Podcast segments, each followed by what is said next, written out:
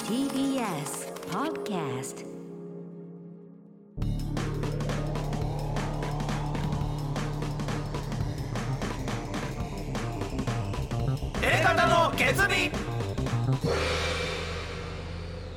どうもエレコミックやついですエレコミック今立ちです。片入仁です。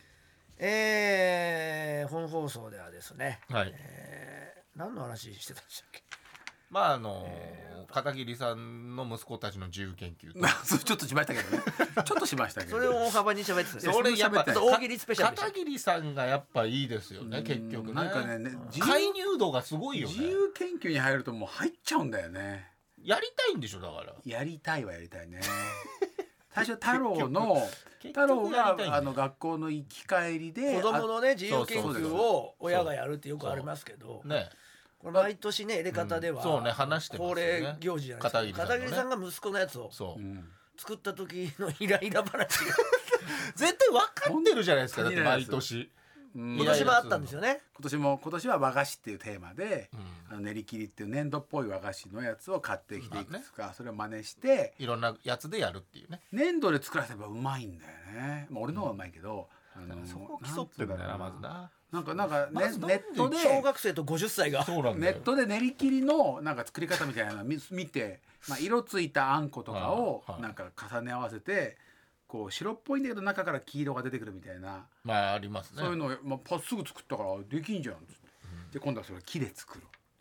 木を掘ってそこにだまだましそるじゃのないでけどきたやつだけじゃダメなんですか、でも粘土でそのまま作ってもさなんか面白くそないそれは誰のアイディアなの本人から出てくるやつなのそれはお嫁さんのアイデアですうちのああまあまあでもおお母母ささんもまあそういうの出すんだはねい、お母さんアイデアマンなんでお母さんどうしたらいいですかもう全員お父さんは何マンです かお父さんはかいえ手手仕事おじさんですね。マンあのいろんな機械をマンでも持ねっえじてゃいろんねな機械を持って手仕事おじさん。手仕事おじ何マンですかって聞かれたのに手仕手仕事おじさんマンですよね手仕事おじさんも。ははいい。超弱えじゃんそれでその木を掘るときにハンズで買ってきた木が柔らかめだと思ったんだけど、きなんか半球体みたいな形の木を。はいまあ、和菓子に近い形だかあらー掘ろうっつってなるほど掘ねったら意外と硬くて俺の彫刻刀が多彫刻分刀切れないんでだけうんどでも丸みが帯びたやつってそう難しいね彫怖い刻じゃん刀でやるのもそうで俺の電動彫刻刀が登場してだからそこでお父さん持ってるドッドッドッドッっていうねあのモーターの回転をで電動の直送にこう刻印するみたいなやつで、まあ、力はいらないんだけど、三角刀でこうアウトラインを掘っていったりそれを子供がやったんですよね子供はやらせてくれって言うけどこれ大人のやつだからっつっいやでお父さんでやっちゃったらダメでてしょこの電動彫刻刀で掘らないとお前ら掘らないじゃないかいやいやいやいやだだから当たりだけアウトラインだけやってよ大きな溝だけをお父さんが三角刀で掘るから菊の形のなお前はいややりたいや菊りたのいこれ形いやこれは大人がやるやつなんだよなんでなんだよ危ない電動彫刻刀危ないから危ないやつやあっ今たほんといい痛い痛い痛い痛い痛い血が出ちゃったじゃないかよお前がよろしくよろしく言ってくれ ああーもう終わりだ全部ちょっと血がついちゃったよお前木 にお父さん下手じゃねえかお父さん全然手仕事おじさんでもねえじゃねえかよお父さん怪我しないテンションそうでだよ。喋ってたのに怪我して子供の方が怪我するからって言ってたのに。もうじゃあ次次なんだっつって次あのレジンであの透明のなんかねあの中に金魚が金魚が泳いでる透明の和菓子を買ってきたからこれを再現しようっつってああ、なんかそういうアートもあるもんね。そううんそういうの美味しかった水ようかみたいなうん透明のやつで中のあんこを粘土でねあんこのその魚を粘土で作ったそれうまいのよ。へえできたんだ。金魚みたいなの作ってんで外側のえ誰がうまいの春田ああいつ粘土うまいんだようんじゃあ俺の方がうまいけどあ、ねええ 俺の方がうまいけどいやなんだって。鱗の塩梅はちょっと良くないんだけど来たぐれんだよ、その付け足しできてるやつ。その透明の外側の水の部分を今度はレジンでやろうっつって、うんで半球の形の型を買ってきて透明になる。透明になるでそこにレジンっていうあのちょっと温めんの、それ。へ温めるんじゃなくてなんか透明の液ドロッとした液体入れてそあもこうにそれで紫外線を当てるのよえブラックライトみたいな専用のやつが爪の爪みたいな爪であそうそうまさにあーあそうかのジェルネイルと同じなあんだれよねうんああのジェルネイルの上で発展して安くなったもんがあるんだけどレジンって言うんだけうんどそれをだから逆さまの半球体に、うん。えー逆さまにして魚を入れてはい。やっていくんだけうど、んでなんか和菓子にちょちょうどいい感じでこう泡が入っててああ、はいはでも泡が出ちゃうのあるからいいんじゃないかっつって初いめはい。て、うんまあ、気泡だけど。で上にねちょっと水草みたいなのも入ってたんだけどまあ、いいんじゃない。それが上にななるってことは先に仕込まなきゃいけない上下逆だからね流しなるほど込みとしてはう。んで最初レジンやったらそのもう葉っぱがもうないのよどこ行っちゃったどっか行っちゃったんでのな「でお前葉っぱなしでやるよ」っつってこうやって葉っぱなしでやったらさ 来たさ そうなんだよえこれ誰が怒ってんのか分かんないんだよその言われた子供が怒ってんのかうさ、ん、でもいいからっつってで葉っぱないけど、まあね、粘土にその金魚入れて封入してね、はいで紫外線当てて、うんあ子供がやってんの全部俺です。ななもうやってだからないじドゃロんでもドロッとするとやらせてくれって言うからおだって父さんやいやってんなのになんでやややりたいできるなんででしょお父さんやるって言ってんのにってそうおかしいなお父さんそうだやるレジンほらよ怪我してるし血出てるしレジンを NG だよ血出てるやつなんお父さんやるっかて言ってるか桃天然ので上からんドロっていうで、まあ、だからそのライト当てる役をやらせてやったよ。違う違う違うだからもうほぼほぼお父さんがまずやっちゃってんじゃんそしたらさ人当てさせる役なんてでも熱々になっちゃってすごい量でああ熱を発生しちーゃあっそうてなんだでこうバーンって投げちゃって「熱い」とかって「うん投げんなよ」っつってでも大丈夫だったんだけど。うんなんなんだよそれで大丈夫だと思ってこれでできたって言ったら嫁さんが「あれ水草がないじゃん」っていうか「金魚大きすぎない」って言われて「もう一回作れよ」っつって春田にいやいやいや分かんない「もう一回金魚作れ」俺もなんかね金魚ちょっとちちょっと大きすぎるなと思ってうわー通じ 工房の親方がお母さんなのねそうですねで嫌な先輩が片桐さんね で新米が春田ねいやいやもう一個うんももうう一嫌回だもなう一回まで嫌しちだなゃうここここここで働きだたってくない水の写真見て写真これだよなこの水の部分がお前この半球だから金魚がもう大きいんだよバカ兄弟だな、ー水草どこ行っちゃったの水草もう一回作り直させてうんどっか行っちゃったからどっか行っちゃったすごいちっちゃいのもう鼻くそみたいなサイズのやつだから、でそれを最後まあそれやってうんで今度は結構石作ったよもう石にうん絵を描いて和菓子っぽくしようって言ってうんまあまあでそれは花火もうは春田がやんないとやっぱそこそうでもどうやってやったらいいっていうからじゃあまず石の色の上に絵の具塗ってもいら乗らないから白くスプレーしてねまあまあそこら辺はねそう俺のスプレーラッカ俺ーののスプレ ー俺 の俺がいつも粘土作る時にやってる発色も良くなるし絵の具が乗りやすいスプレーやっぱやっぱ知ってるね、うん、うん俺すごい道具とかやってるからど でどうしたらいいってもうただもう春田も分かってどうしたらいいって聞いたら俺がやること分かってるから、まあ、だからこの絵を描いときゃいいんだろうだから中心線を取ってさ 書いちゃでこう16分割してさ書いたでら あー花火のこのそお父さんのなんだよなしたらなんかなんか違うとかって言われてさ「なんか違うじゃじゃねえじゃん」だって真ん中が黄色だ ろで横が緑でその同等外側が青になっていくから友達それで花火の同士なん形だでよこうやってやっていくわけでしょふわっふわってこうなんか筆の使い方が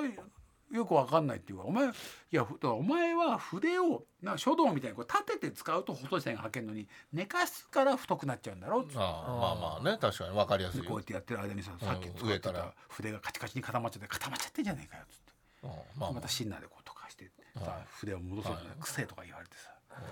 臭いそれあは正しいそう危ない危ないしでさもまあその匂いつけてあるのこれなっつってあんまりラッカー薄め液はなあれだからっつってでこうやってやってさでここはこうだろこうだろこうだろこういう感じで今半分片側はまあ6割ぐらいやったから半分6割やっちゃったもう分かんだろ反対側お前やれっつって同じようにやっちそうゃなうるほどねちょっと見本を見せたよねそこでトイレで帰ってきたらさうんなんか違うからあのもう一回スプレーしてる吹いちゃったっつって真っ白になって。まあお父さんやったやつねスプレーがやりたかったんだそうよだなよまずなんねでスプレーお父さんがスプレーやって6割5分やったのおに父さんもスプレーやりたかった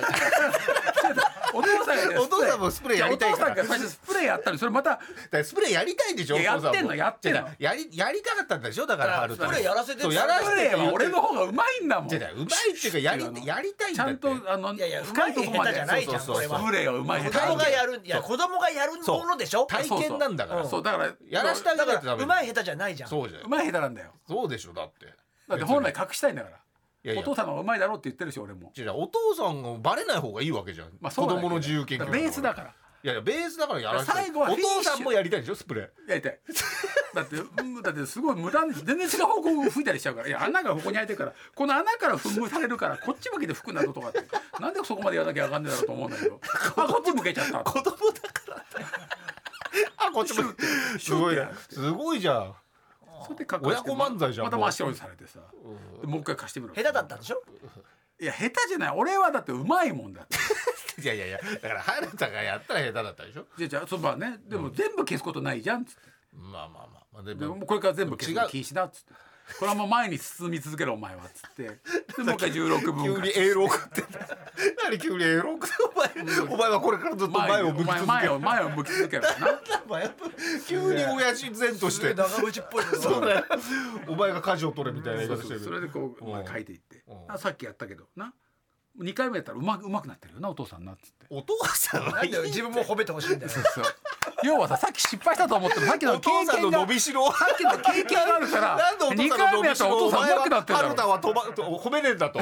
なんでお前言わないんだよ。さっきうまいなっておいって言 ってそ。したらさ春田がさこれ画材が違うんじゃないかって言い始めてさじゃあもう好きなやつやればいいじゃねえか っつってあ覚えちゃった。コピックの方がうまくできんじゃねえかじゃあコピック持ってやれよっていう話してさ全然褒めてくれないの。うまいとか認めてくれたよ。 ようんずやっっとぱうみみんみたいな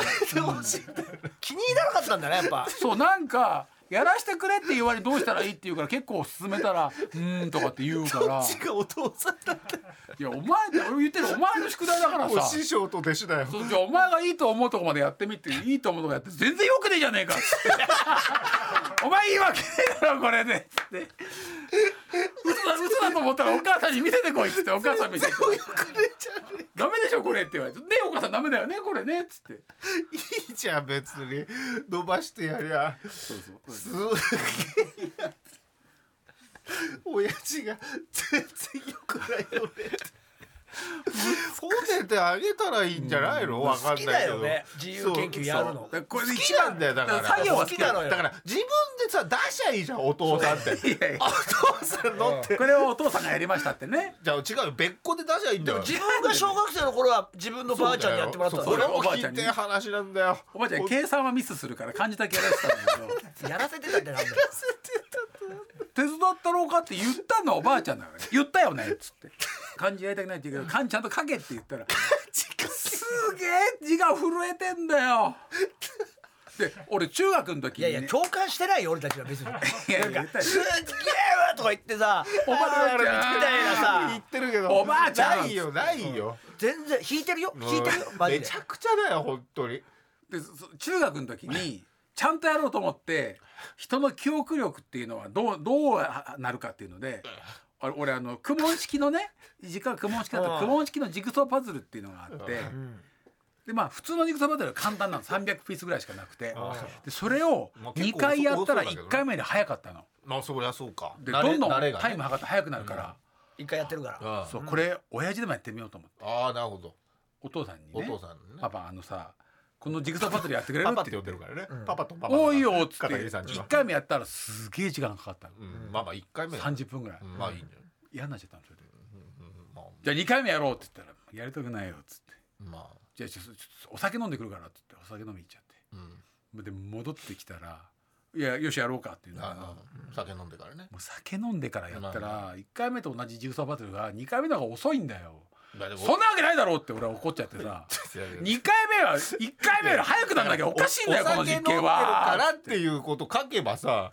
お酒飲んでたら記憶がやっぱそんなでも実験そんになも書実き験たにくない悪口ってダメ書きたくな実験ってそういいうもんじゃないじゃん違うじゃんだって実験って結果が命だからそうそうださよだって1回目2回目の方が遅くなっちゃダメだろって言ったら実験する必要ないじゃんもうそれはもう石埋めに行っちゃうよその石器とかそんなそんな風にやってた ら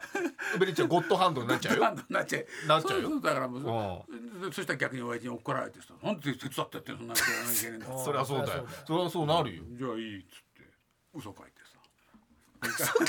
ゴッドハンドやってんじゃないかもうやってんじゃないかもう2回目の写真親父顔真っ赤っかの やつだって実際さ早くなった実際ゴッドハンドやってたよねえ片桐さん彼のゴッドハンドやってたやってたじゃんなこだよこで化石取れるって埋めてたじゃん嘘いのや違う違うそれはあのああそうかそうか幼少期というか中学ぐらいでしょ土器ねあ小学校あれ土器が取れる畑があるよってそうだよあゴッドやハっンドてる元よ元祖じゃとっんくにやってるよそんなそうか不正はそうだよ違う埋めてないの記憶がないだけでもあるよって言ってさあるよって言って友達と2人で行こうと思ったら10人ぐらい来ちゃってその10人の自転車を引き連れて、うんあの線路を越えた後なんて覚えて当てどのない旅に出たんそうじなゃんんだよね。あれ、あれどうやって終わったあれか全く覚えて全く良くないスタンドバイミーだもんねない。よくないさんだだって記憶がないんだから終わってんだよそ こで 死体があるよそうじゃもんそも歯医者の息子は学校に土器を持ってきゃ買った土器を。だからここね悔しかったんだよな悔しかったそう俺僕を見てよっつってで、俺土器落ちてる畑知ってるよって言嘘って。ついちゃうそれをこっそり嘘ついちゃう吉川国だけ言ったの。こっそり。そしたら放課後じゃあ今日探し行こうって言ってたんで二人で行くつもりだったのが10人いやだか二ら人で行こうっつったってでもどさうすそるうだよ二吉人川の時はそうなのよ二人の時はどうするの吉川君も俺実実銃持ってるよって人だからあお互い嘘つき同士だから戦いウォーズマンって知ってるって話言うするなるほ人どだっねたからねああだいいから親もう戚がプラマイゼロだと持ってっちゃったそうそうそうそうあお互い様だと思ってたんねあ、うん実は嘘だよとも言わないしそうそうそうそうああ大事になっちゃったどういうことになっちゃって、うんあれっつってあれっつって、姫姫川の方にまで走ってったと思うんだよな川向こうのなでそれを自由研究したわけそれ違うそれは春咳があるって嘘をついた ら人間はどこまで信じるかってドキねドキねうん、うん、ドキとか校庭でよく落ちてるような場所だったんです埼玉はでも知らないでしょ別にうんどこにあるかは悔しかっただけだもんねそうでもなんか夢でなんか畑があったような気がしたんだよねまた嘘現実じゃないんだいよまだに嘘ついてないんだよそんなる畑いややばいそんな 畑ないやのばい割れた植木鉢が置いいてあやっいただけなやのいやいや本当やばいわすごい ねさすがですよすごいですね出てくる出てくるこっちの方は本物ですからねそうね土器は全く出てこないけどさそうなんだよなあ ということで、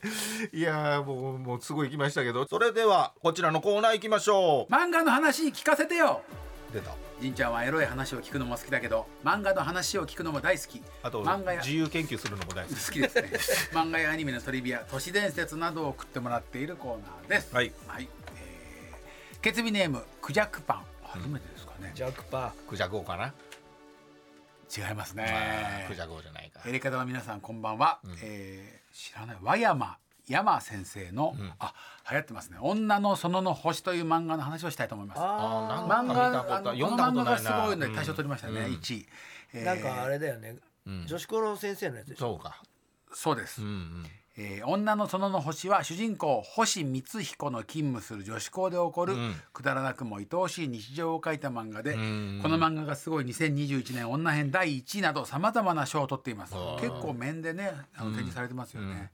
そんな女の園の星の豆知識ですはがいなんでしょう2巻に収録されている第9話で星先生の同僚小林先生がうんハンカチを使用しているシーンがあります、ほ実はそのハンカチ、ん作者の和山先生が読者から小林先生宛てに送られてきたハンカチを描いたものなのです。へ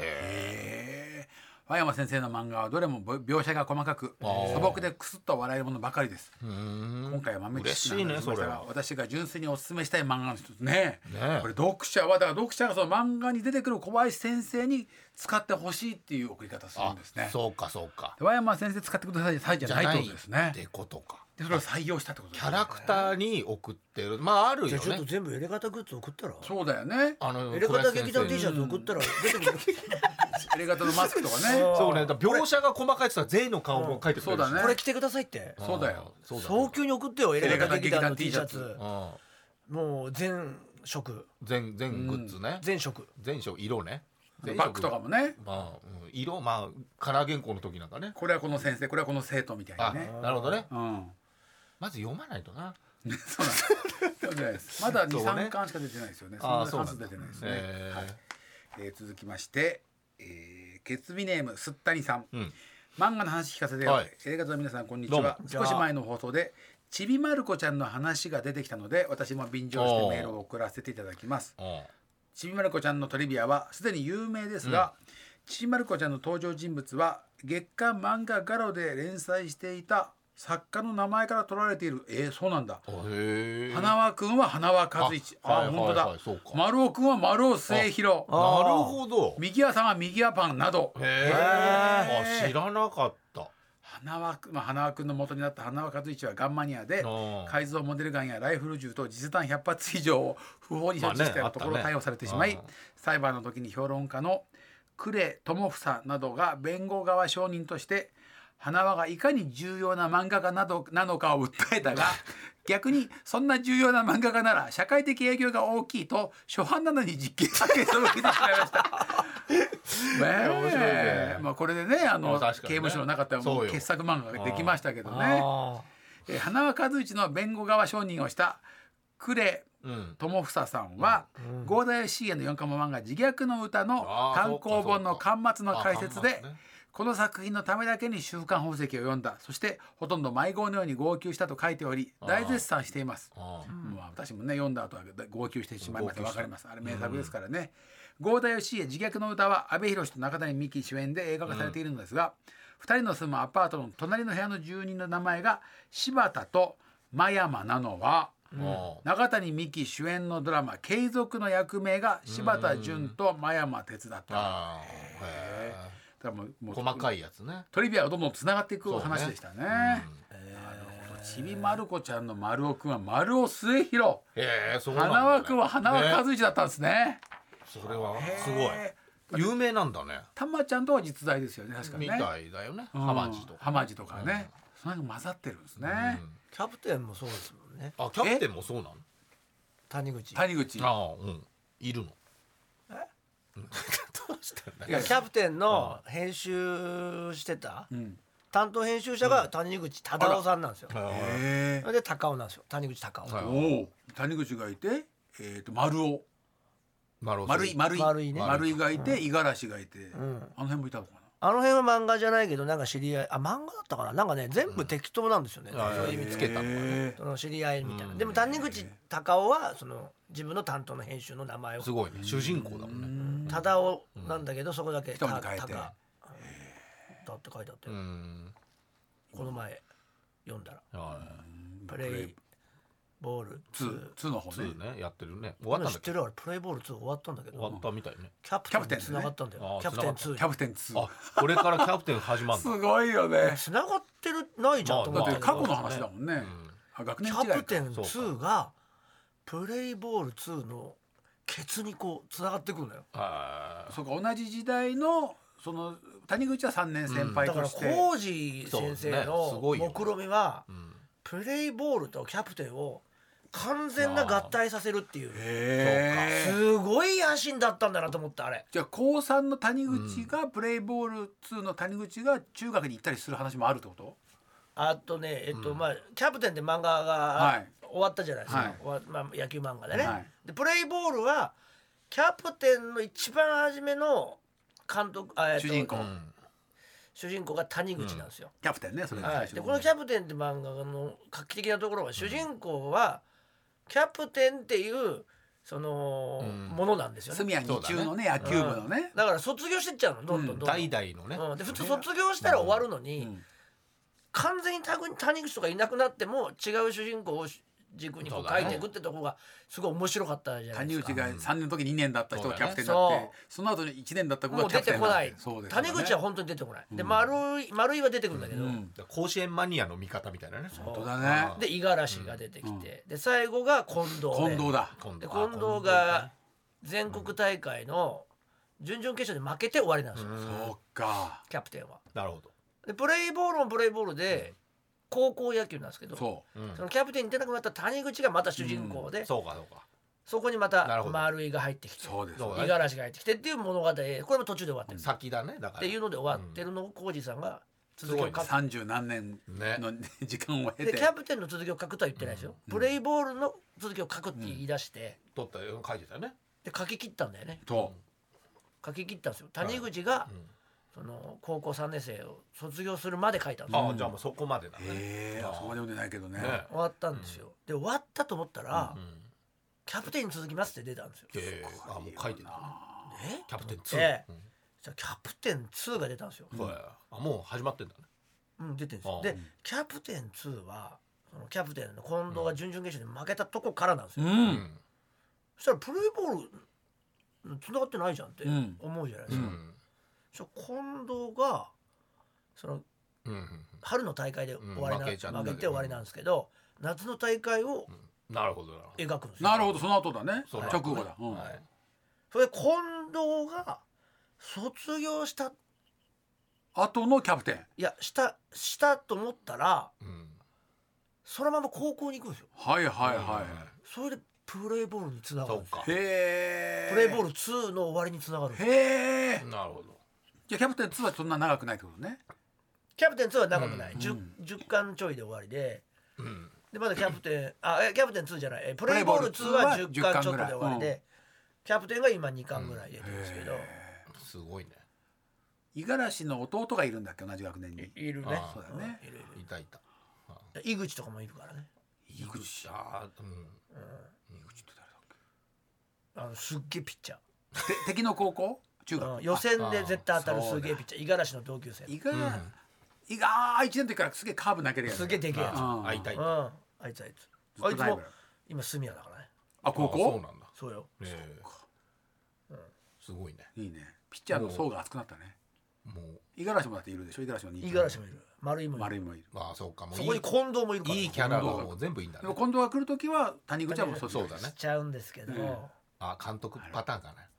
そうまあね、はいじゃあその辺読んでいただきでもたい早すぎるようんね早い大ね学大う学んででもあの時代だったらあったかもしれないねまあ、うん読んでみていただきたいですあけど、そこにで載ってたなるほど二巻の巻末にあーあそういうねこぼれ話とか谷口忠夫せさんとなるほ息ど子さんが喋ってた。はいえーあいれもうご存命なんですね担当はね担当ご存知もう一ついきましょうかお、えーポッドキャストネーム本日最終日、うんえー今回私が紹介したいのは東京怪奇酒お酒怪奇なお酒一つあーの漫画ドでラすマドラマ化化ねしてましたされよてたねえチャンス大出城てさたんで俺もその回見てた面白かっーこの漫画は作者である清野徹さんの、うん知人や友人が体験した怪奇現象の起こった場所に作者自らが赴たきすごいよなその現場でゾクゾクしながら印象するというオムニバス形式のコミックエッセイすごいなね、体験ものだもんねこれドラマになってるんですかなってます。ちょっと前にねなで俺がやってたドラマの、あそこの枠並びだなおちゃんの、うんいやそうだねそのまんまなんですよ。そのまんま杉野くんが主人公だった杉野なおちゃんの役だった杉野くんがそのまま主人公で、へえだからそうか六話六話で十二話みたいな。なるほどね現在2巻まで発売中で特に続巻の方ではお化け探知機バタバケタンを使ってあー幽霊がいるか確認する話が出てきたりうん勢いに取りつかれて困っている男性に縁切りの方法を伝授するなどためになるエピソードが多く見られま すなるほどねうんまたこの漫画の巻末に載っている作者へのインタビューによると東京怪奇酒の本を購入した方、ん何人かの周りで怪奇現象が起こっているとのことへ私自身そんなことあるわけないじゃんと半笑いで余裕ぶっこいていたらその漫画を読んだ晩の牛蜜時おう我が家内でのラップ音がひどくなかなか寝つけませんでした、えエえレガタポッドキャスト録音中にいたずらしてくる例もひょっとしてこの漫画を購入すれば姿を現してくれるかもしれませんねあーまだ出ちゃうんだね。出ちゃうかもこのね話してたら。えすっかりもうみんな飽きちゃっただろうけどね恨むぞおーえ今なんつった恨む ぞ出たね出たねやっぱねやっぱり答えてくれるよね例ももう今なんて言ったかは聞く聞き取りづらいのよあー確かにねそうなんだ令よね和ねだからやっぱちゃんととなんて言ったのってねうんなんて言ったのって言わないとねああだからもうでももう一回出たからね、もうもう出ないかもしれないけどもう出ないですもう清野先生の漫画の紹介してるけど、出るからあなんか俺これこれなんなななんんだてラップ音かなラッポンあーラップ音おかしいじゃんラップ音って言うんだよ 伝わってないなって思ったら例の方もやっぱ下打ちだと思っちゃったからそうそう後でやつが下打ちしてんだと思った そう違う違う違うラッポン違う違うえそのやつが言ったんでしょうねラップ音って出たらやついでしょ出ちゃってるなこれラッポンラッポなんだこれ舌打ちしてんだ誰か、ン違う違うラッポンああ分かった分かった分かった伝わってないからやっぱ言っちゃうよラップ音って下打ちの音なのいやなんか寄るんじゃないいろいろあるでしょラップ音ってどんな音があるのいやいっぱいなんかパキッとかなんかいろんな音あるじゃんあー確かになんか枝の折れる音みたいなパンみたいなパーンとかあるよね、うん確かにねパンパンどんなとパンあれ誰もパンって言ったのパンって言ったねあ 違う違う違う違うえこれラッポンやっぱ分かんないなやっぱ言ってもらわないと、うんそうでしょどっちかなって時にちゃんと言ってくれたら嬉しいよねラッポンだもんラッポンっつってんだからそうよねラッポンだっていうねこれラッポンなんだよああなるほどねふわーふわーこれなんだろこれななうふわふわなんふわってねあこれオーブ オーブ出てるオーブって何だから光の玉みたいな光の玉みたいなオーブあるあるあるこれは分かん ないよ音でやっぱりオーブだ思わないもん擬音じゃん絶対言ってもらわないと漫画言の時にはわれてたから漫画の時とかにアニメで当てられ例るよの人もやっぱ大したオーブじゃないんですなかんもだろうねふわーっつってるふわーって言ってるラップふわって言ってるでしょ違う違う違うふわーじゃないオーブオーブこれ分かったオーブオーブだオーブだオーブオーブ言ってないと分かんないオーブは難しい光だからね光のうん輪だから音しないからううんんパーってこうあ動いてるやつだからね片桐さんそうです。えこれはあの、あのルーレットのも、声真似。ルルこれルーレットの声真似。なルーレットこれ前あの人生ゲームのルーレットの声真似。あこれこんなことだっけいやそんなにも似てもないしなんかそうあの人生ゲームみたいなやつでしょそう、人生ゲームのルーレットの声真似。えパパパパパパってやつじゃないのバラバラバラバなんかラちょっとカラカラカラみたいな音するじゃんあんまそんなんだなうーんなんか違うなうんなん か違うなこれは。西城秀樹西城秀樹もものまね西城秀樹だあ違う違う違うえ知らないこれ何これ。なななんつってんのえあな、な、な、な。あーは何か説明するんでしょ例例これ違う違う違う違う違うこれはネットフリックスのネクストインファッションに出てきたあの韓国人の女の子が本当に追い込まれた時に出す声わからねえよわからね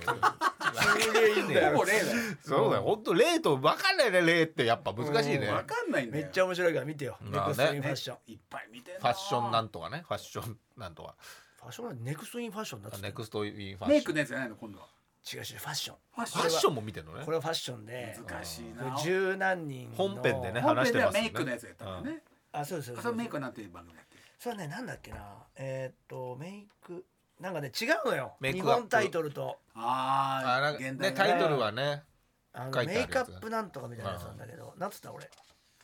あメメイイクアップスタークアップスタうんーメイクアップうスんター。の話うん多分本編ではしてたんだけうどんあとタトゥーを助けたいのまあね話してたと思うけどうんそれも面白いよネどれもねクストインファッションもえこれはもう本当分かりやすい十何人のそのデザイナーが集まってーうん本当にネクストイン次来るファッションのへーあー優勝者。は誰だっていうのを決める大ま会あもうで時間制限内に服を作る。作るいやー、大変だよね難。しいよでね。デザインして自分で作るんだよそうだよね下手もええ全部まあ、書いて構成もやねる。わけだ。全部やるの一人でうわー大変それをこうもうバーッと作ってそれを審査されてでまあ一つずつ落ちてくってやつなんだけど最後の一人まで。それでも本当追い込まれた時にいや韓国知らなのいんだ女よの子出す声わかんない。怖いよ。呪音だもん、呪音。本当俺もそれがすごい聞きたくなっちゃうんだよいつも見てるとうんその女の子だけ出すのその声。そうややりながら「うー」ってじいゃうじのゃじゃもう本当に時間が迫ってくるああとそういうことだそれパニックになっちゃうんだよねもうねああってもうすげえ声出すなーっていつ確もか思にっねていやでも感情は伝わるけどうねん好、きなんだけどね俺その子すごいなるほどね、えー、ということで終わりですかはい以上です、ということでございましてあなんなんフォワって何あ何おこれオーブじゃないですかあれオーブじゃないんですかこオーブそうあやったあったあうっいうの言わたないとね言わないと分かんないから、全然オーブじゃないですよえオーブってさ「あー」じゃない「あそんなに出ないー」よ嘘あーいやそれ違うじゃんそれおっぱいが出た時あそうだあーなんでしたわーおでしたね完全にわーおってじゃじゃこれオーブオーブじゃないわーおわーおオーブオーブオオーブーブオーブを見た時のその韓国人の子でしょ違う違う違うこれネクストインファッション で全然違うんだよジャンルが一人だけ一人だけある最やつ初にやったのこいつだからな確かに意味がないのにやったんだよお前そうだよなんであのルーレットの似てもねえし。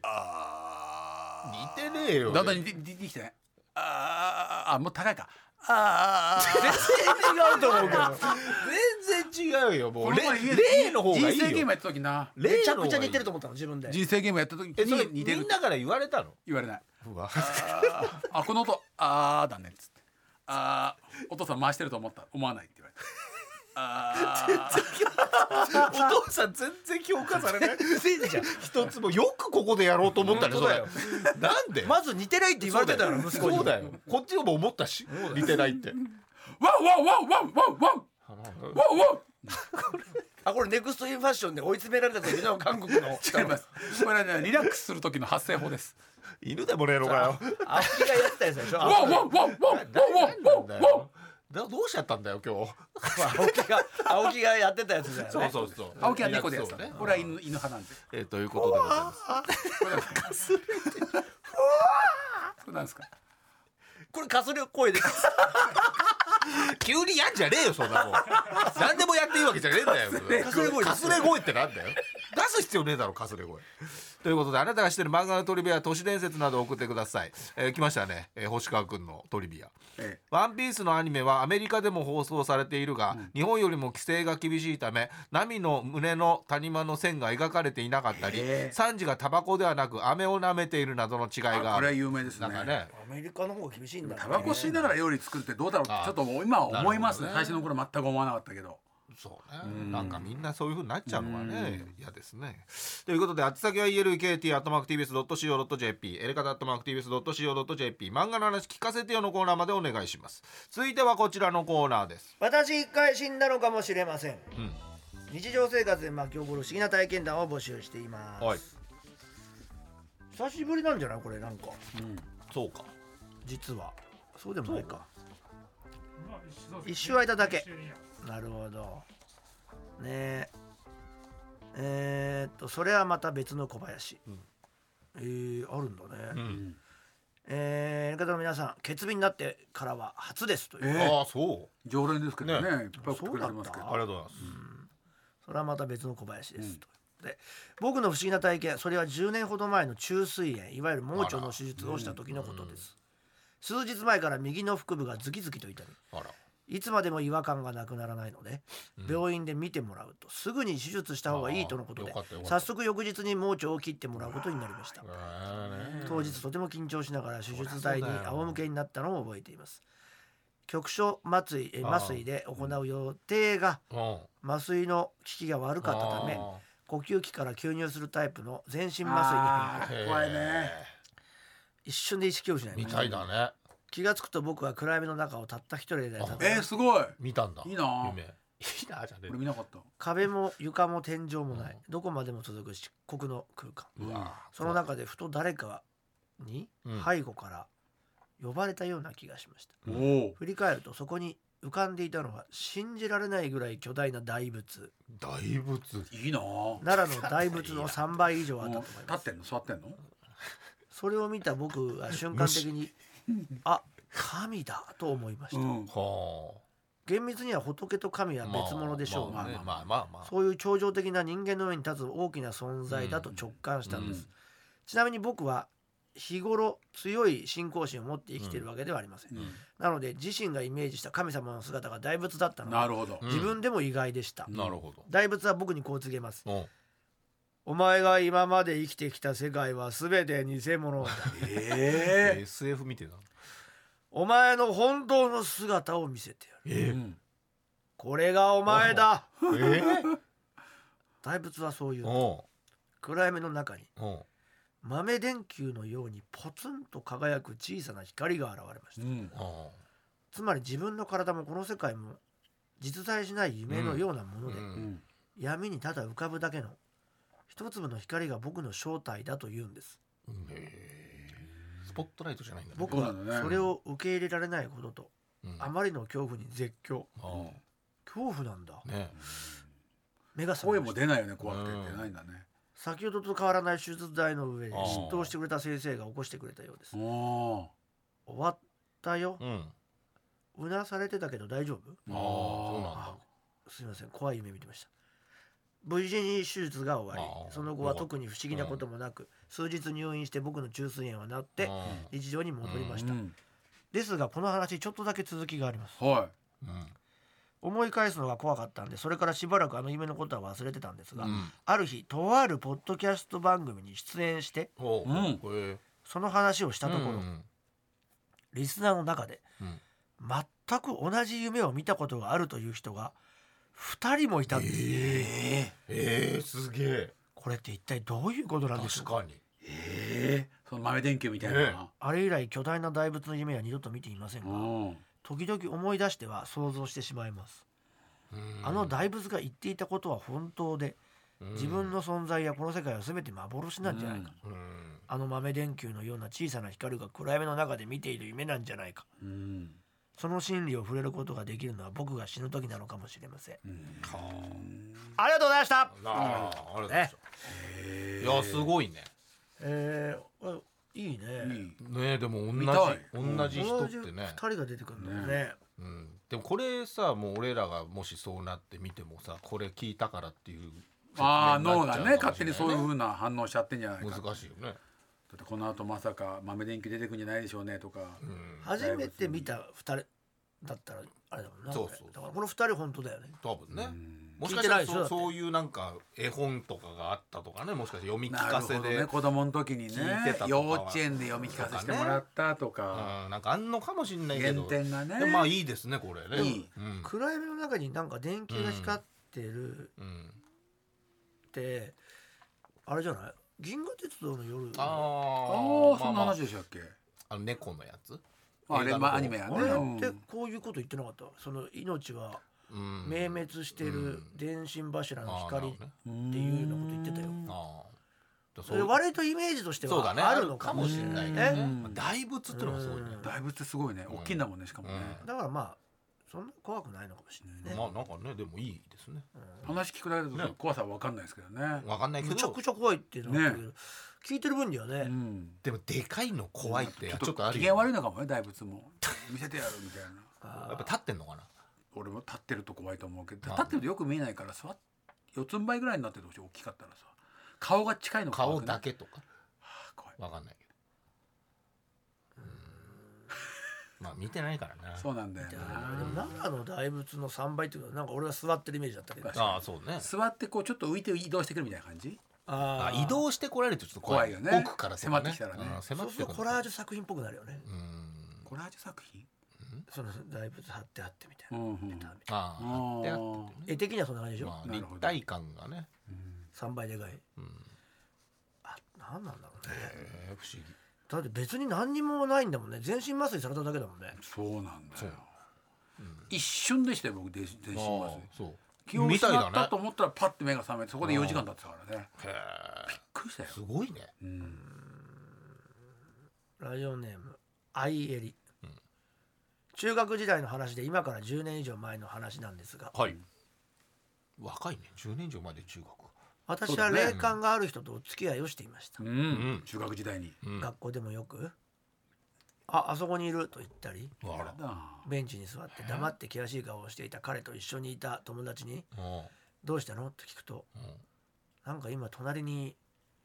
座ってるらしい」と小声で教えてくれるなど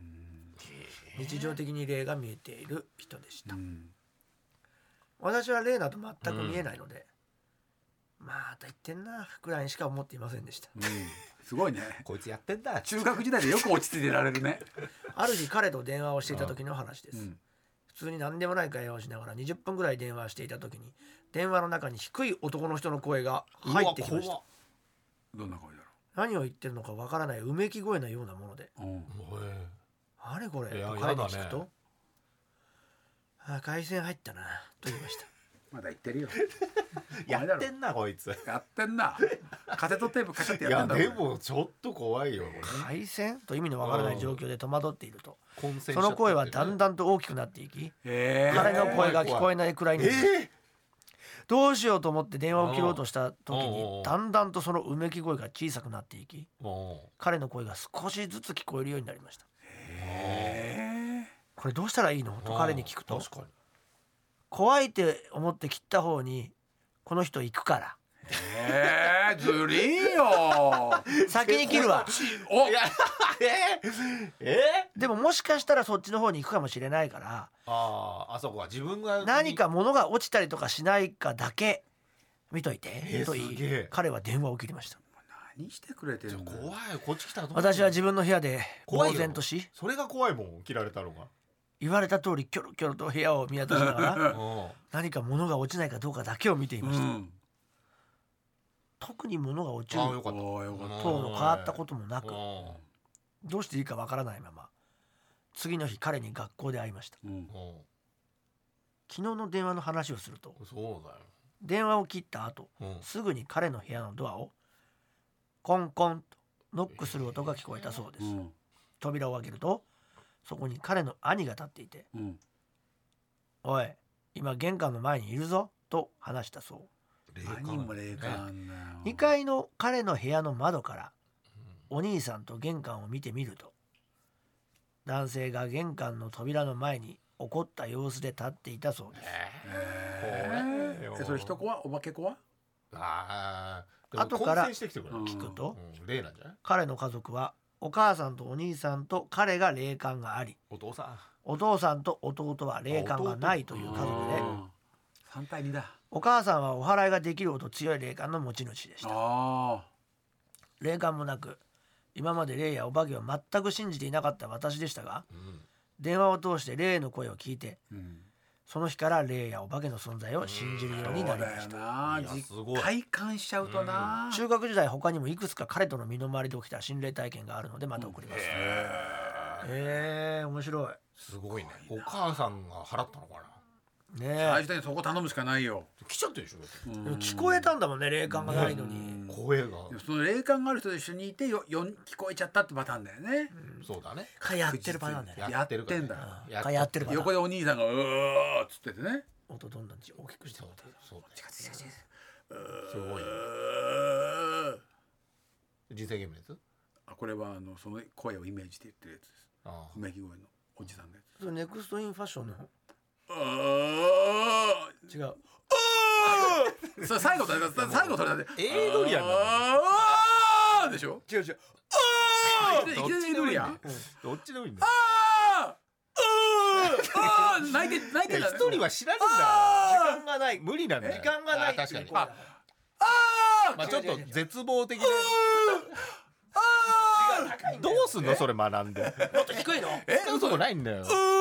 わった変わった変わっ確かに明らかに変わったよたいいよずるいって言ってるよずるくないずるいじゃんやってあーあでも変わった前も変わった近いえあーあ見た今今見た今見たって感じだよ見れるわけねえだろああれ見たー見てないあ相当うまくなってるっぽいよいやその一個前がすげえ似てたあー違う高えじゃないかよ合ってんだよ厳しいなどこでも強いもうダメだよ全然ダメあーあーあーあバックステップジャンプしてんじゃねえよバカなんだよーキーがさやりたいでしょ全然やりたいやりたいで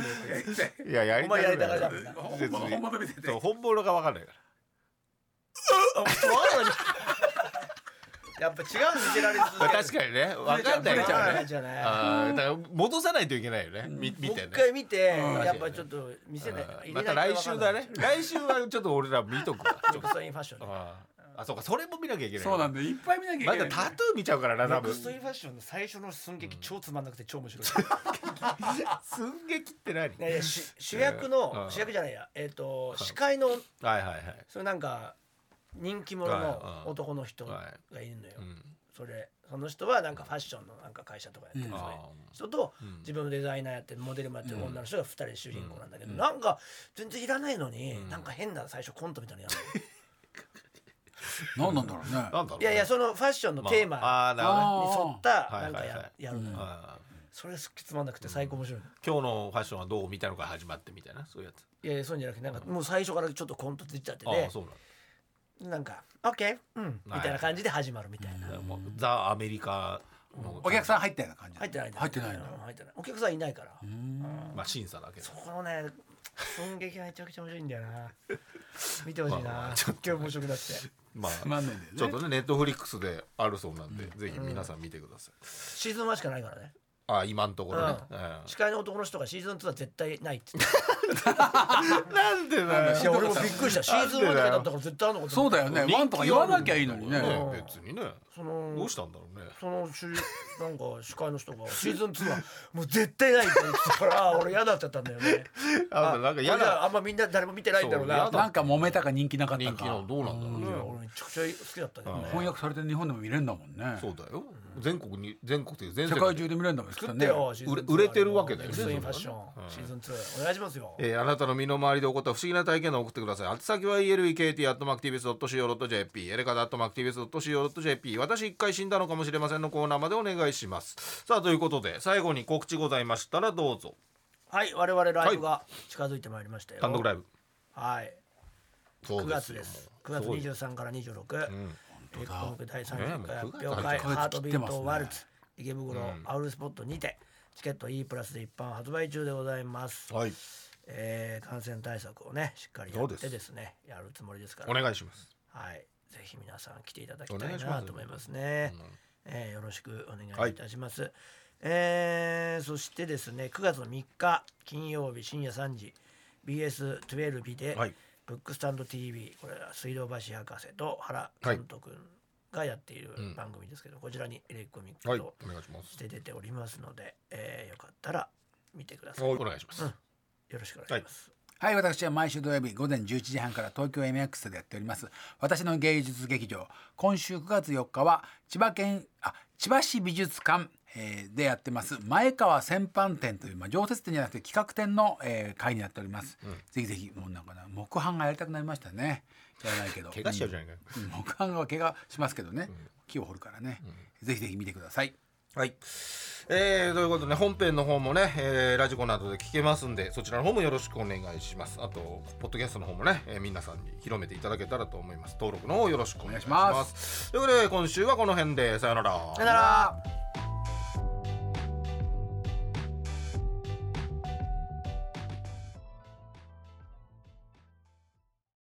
毎週月曜から木曜朝8時30分からお送りしている「パンサー向井のフラット」毎日を彩るパートナーの皆さんはこちら月曜パートナーの滝沢カレンです火曜パートナーのココリコ田中直樹です水曜パートナーの三田寛子ですそして木曜日は横澤夏子ですヤーレンズのデイ淳之介です奈良原まさきです横澤夏子ちゃんとヤーレンズが各週で登場今日も一日頑張ろうのきっかけは「パンサー向井のフラット」で